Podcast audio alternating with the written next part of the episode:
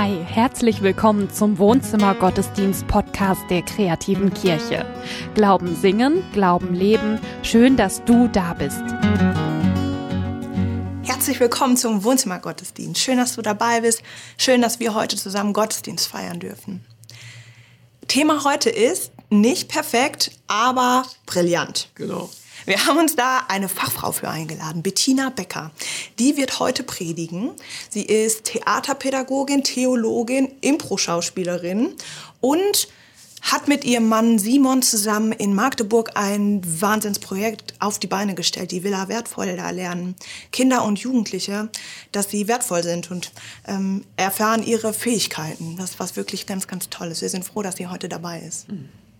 Gott hat uns zugesagt, dass er dabei ist, wenn wir Gottesdienst feiern, dass er bei dir und bei mir ist, bei uns ist. Und deswegen feiern wir diesen Gottesdienst in seinem Namen, im Namen des Vaters, des Sohnes und des Heiligen Geistes. Amen. Es war kurz vor einem Auftritt. Wir hatten über ein Jahr lang geprobt, getanzt, geübt. Wir hatten ein nahezu perfektes Drehbuch, tolle Kostüme und fühlten uns so richtig gut vorbereitet. Das Publikum saß erwartungsvoll im Saal. Die Schauspielerinnen und Schauspieler waren Kinder zwischen drei und zehn Jahren und kamen aus ganz verschiedenen Ländern. Aus Syrien, aus Afghanistan, aus der Türkei, aus dem Irak. Da die meisten Kinder kaum Deutsch sprachen, hatten wir komplett auf Mariam gesetzt.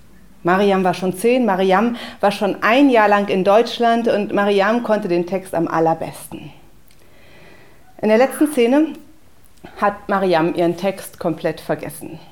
Daraufhin haben auch alle anderen Kinder den Text komplett vergessen und es war sehr, sehr still.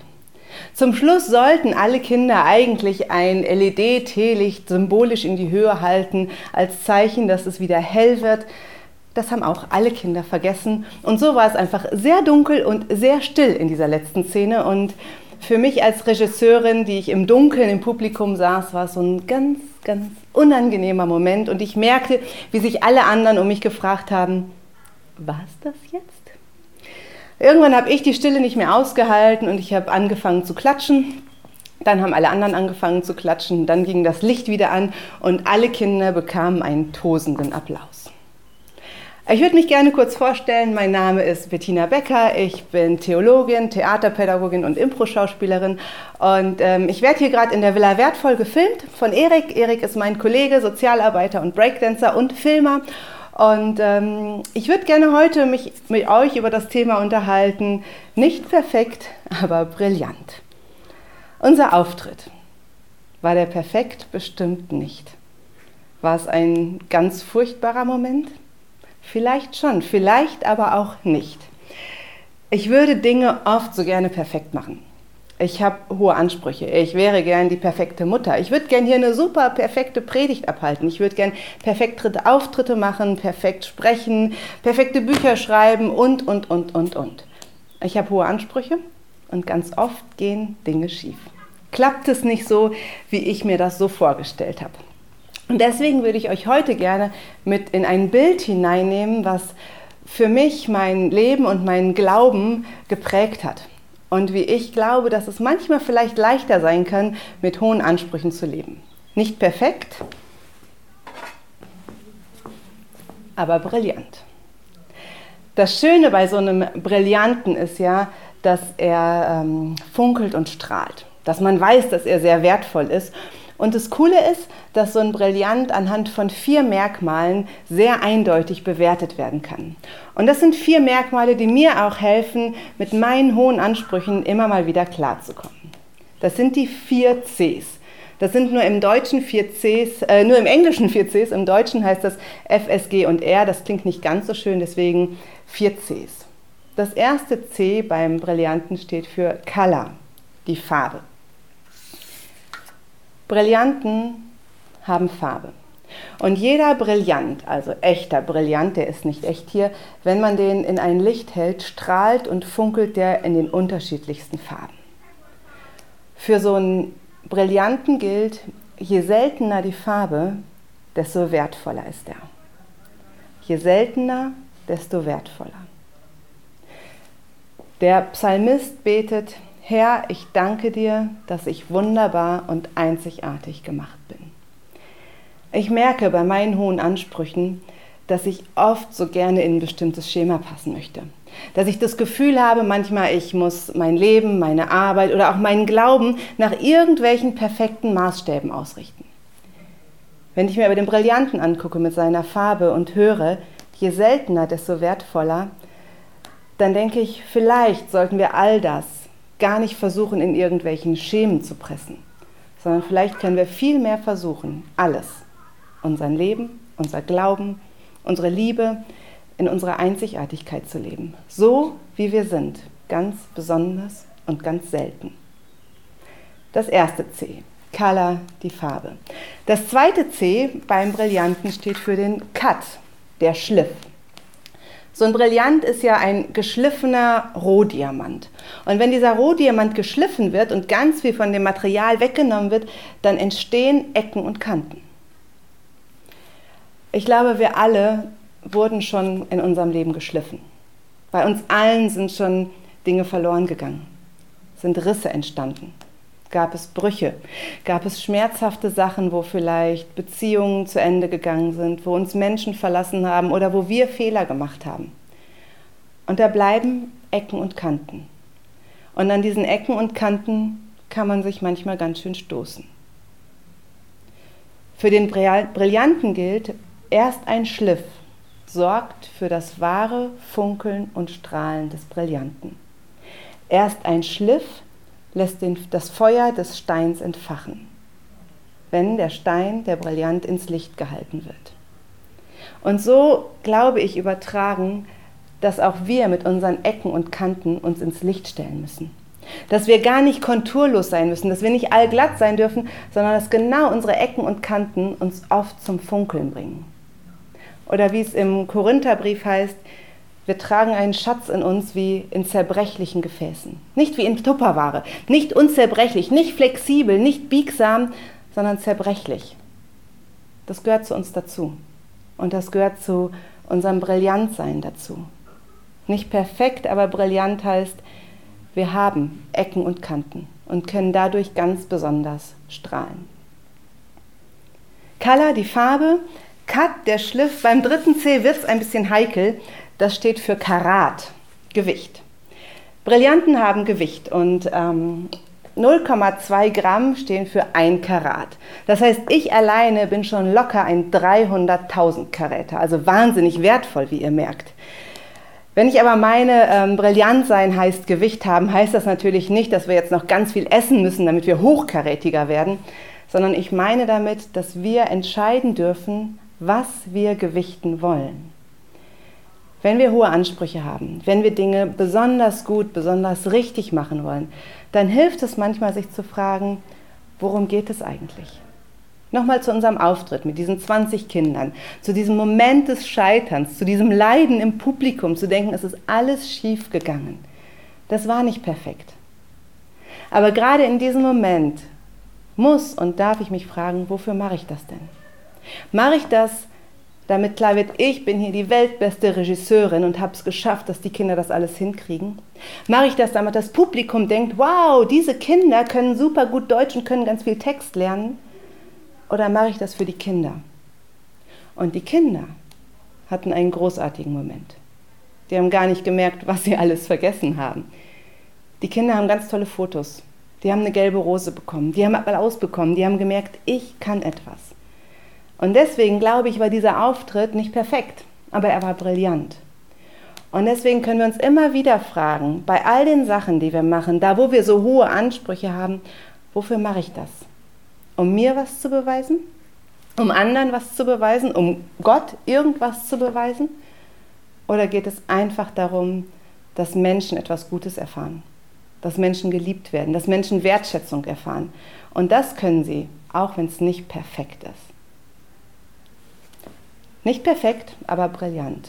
Color, die Farbe, Cut, der Schliff, Karat, das Gewicht, kommt das vierte C. Das steht für Clarity, die Klarheit oder die Reinheit. Die wertvollsten Brillanten sind die, bei denen man bei zehnfacher Vergrößerung keine Fehler, Einschlüsse oder sonst irgendwas erkennt. Super. Habt ihr euch schon mal vor einen Spiegel mit zehnfacher Vergrößerung gestellt? Das tut nicht gut.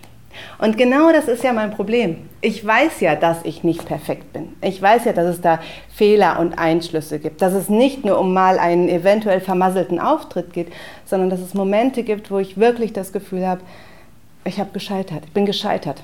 Ich habe versagt, aber so richtig.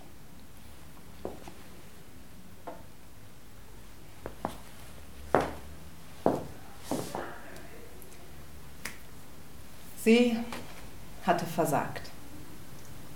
Sie hat total versagt.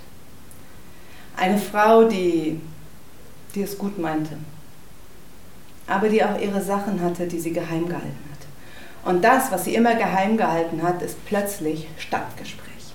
Sie ist Stadtgespräch. Alle wissen alles. Es ist ganz früh am Morgen und sie wurde auf frischer Tat ertappt.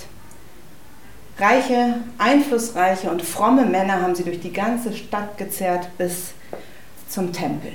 Super. Vor den Ort, wo man sich noch schlechter fühlt, als man es eh schon tut. Bis vor Jesus. Und dann stehen diese Männer da, sagen zu Jesus, diese Frau haben wir auf frischer Tat beim Ehebruch ergriffen.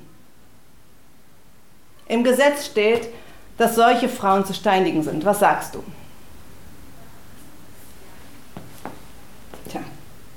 Was soll Jesus sagen? Das Gesetz ist ja nun klar. Und sie weiß ja, dass sie einen Fehler gemacht hat. Und Jesus?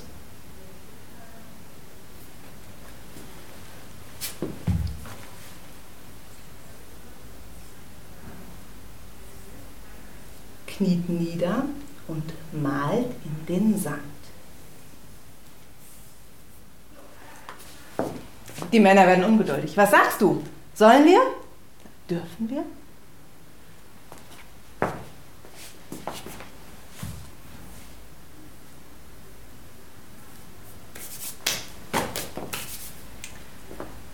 Wer unter euch ohne Schuld ist, kann gerne den ersten Stein werfen. Und dann malt er weiter.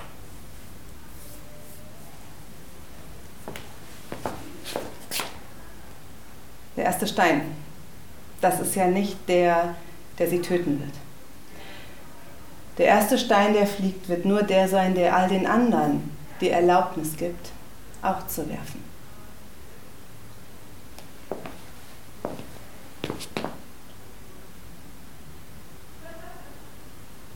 Und die Männer?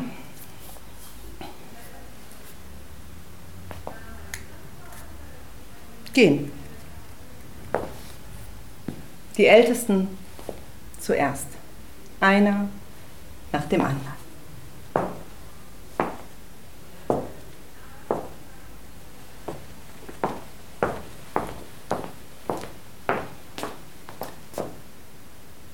Jetzt wäre die Gelegenheit für die Frau abzuhauen.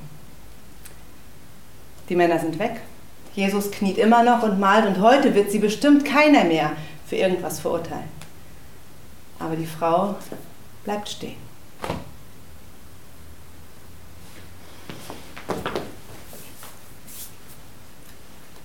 Bis Jesus aufsteht. Wo sind sie? Hat dich keiner verurteilt? Nein, niemand. Ich verurteile dich auch nicht. Geh und sündige nicht mehr.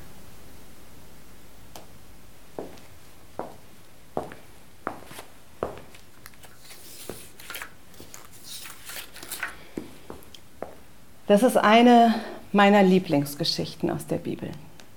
Eine Geschichte, die für mich voller Brillanz ist, voller Strahlkraft, voller Farbe. Was ich aus dieser Geschichte für mich mitnehme, ist vor allem eine klare Frage und eine klare Geste. Und wenn ich an einem Punkt bin, wo ich mir Vorwürfe mache, wo ich so wirklich an meine Grenzen komme, wo es nicht mehr nur um nicht geputzte Fenster geht oder sonst irgendwas, sondern wo ich merke, meine hohen Ansprüche sind gescheitert im Umgang mit anderen Menschen, wo ich Menschen verletzt habe, dann denke ich an diese Geschichte und an diese Frage und an die Geste. Die Frage lautet, wo sind sie? Wo sind sie? Hat dich niemand verurteilt? Und es ist gut, sich diese Frage mal zu stellen. Wer verurteilt mich denn? Sind es nur Gedanken in meinem Kopf oder hat mich jemand verurteilt? Hat tatsächlich jemand den ersten Stein geschmissen? Wer hat überhaupt das Recht, mich zu verurteilen? Wer ist das, vor dem ich so eine Angst habe? Vor wem? Das ist die Frage, mit der wir leben können, die wir uns stellen können. Und das Zweite ist für mich diese eine Geste. Dass Jesus, der Sohn Gottes, sich hinkniet und malt. Dass er sich klein macht. Dass da, wo andere verurteilen wollen, da, wo andere sich über jemanden stellen, dass er sich vor mir klein macht dass in dem Moment, wo ich mich gedemütigt fühle, wo ich versagt habe, wo ich mir selber nicht mehr in die Augen schauen kann, der Sohn Gottes sich hinkniet. Das ist für mich der Kern des christlichen Glaubens. Und dass er sagt, ich verurteile dich nicht, geh. Ich verurteile dich nicht, sondern im Gegenteil, ich vertraue dir. Ich vertraue dir, dass du jetzt losgehen kannst und dass du es besser machen kannst, dass du nochmal neu anfangen kannst. Dein Versagen muss nicht über dir stehen. Dein Versagen steht dir nicht auf der Stirn geschrieben. Ich vertraue dir. Ich verurteile dich nicht. Geh. Ich erwarte nicht, dass du perfekt bist. Ich sehe all dein Funkeln, all dein Leuchten, all deine Farbe, aber auch all deine Ecken und Kanten. Und ich vertraue dir und du darfst gehen. Keine Verurteilung, sondern Vertrauen. Nicht perfekt, aber brillant.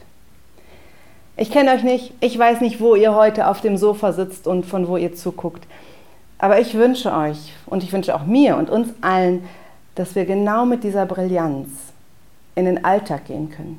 Und mit dieser Brillanz uns selber und auch unsere Mitmenschen anschauen können. Dass wir uns und die anderen sehen in ihrer Farbe, in ihrer Einzigartigkeit, mit all ihrem Schliff, der das Funkeln und Strahlen hervorbringt, mit dem, was Sie gewichten wollen, was Ihnen wichtig ist und auch voller Clarity, voller Reinheit und voller Klarheit, die sagt, ich vertraue dir, du darfst noch einmal neu anfangen. Das ist für mich nicht perfekt, aber brillant. Und so wünsche ich euch allen einen schönen Sonntag und sage Dankeschön fürs Zuhören. Amen.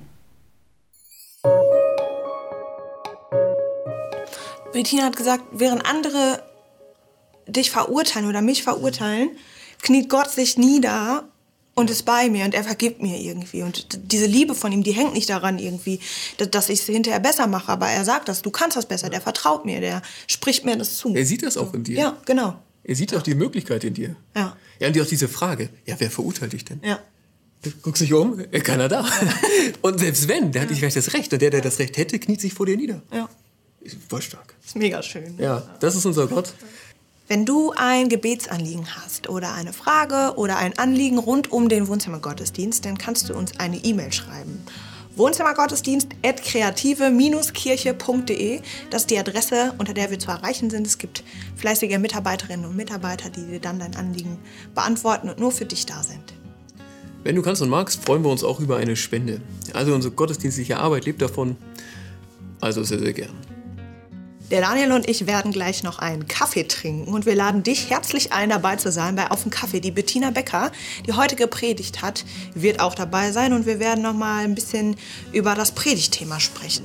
Nicht perfekt, aber brillant. Was heißt das eigentlich? Wir gehen noch mal in diese vier Cs rein und ähm, ich glaube, dass es ziemlich interessant wird. Ja. Bin ich voll ja. überzeugt. Er hat noch ein Buch geschrieben ja. zu dem Thema und so. Das lohnt sich auf jeden Fall da noch mal ein bisschen nachzuschürfen. Den Link findest du in der Videobeschreibung. Ja. Wenn du nie was verpassen willst über uns, empfehle ich dir ähm, unsere Social Media Kanäle. Facebook, Instagram, da kommunizieren wir. da wirst du auch erfahren, dass wir jetzt immer montags und freitags Glaube am Morgen machen. 7.30 Uhr bei Bibel TV und hier bei YouTube. Ja. Und ansonsten, schöne Woche. Mach's gut. Tschüss. Ciao.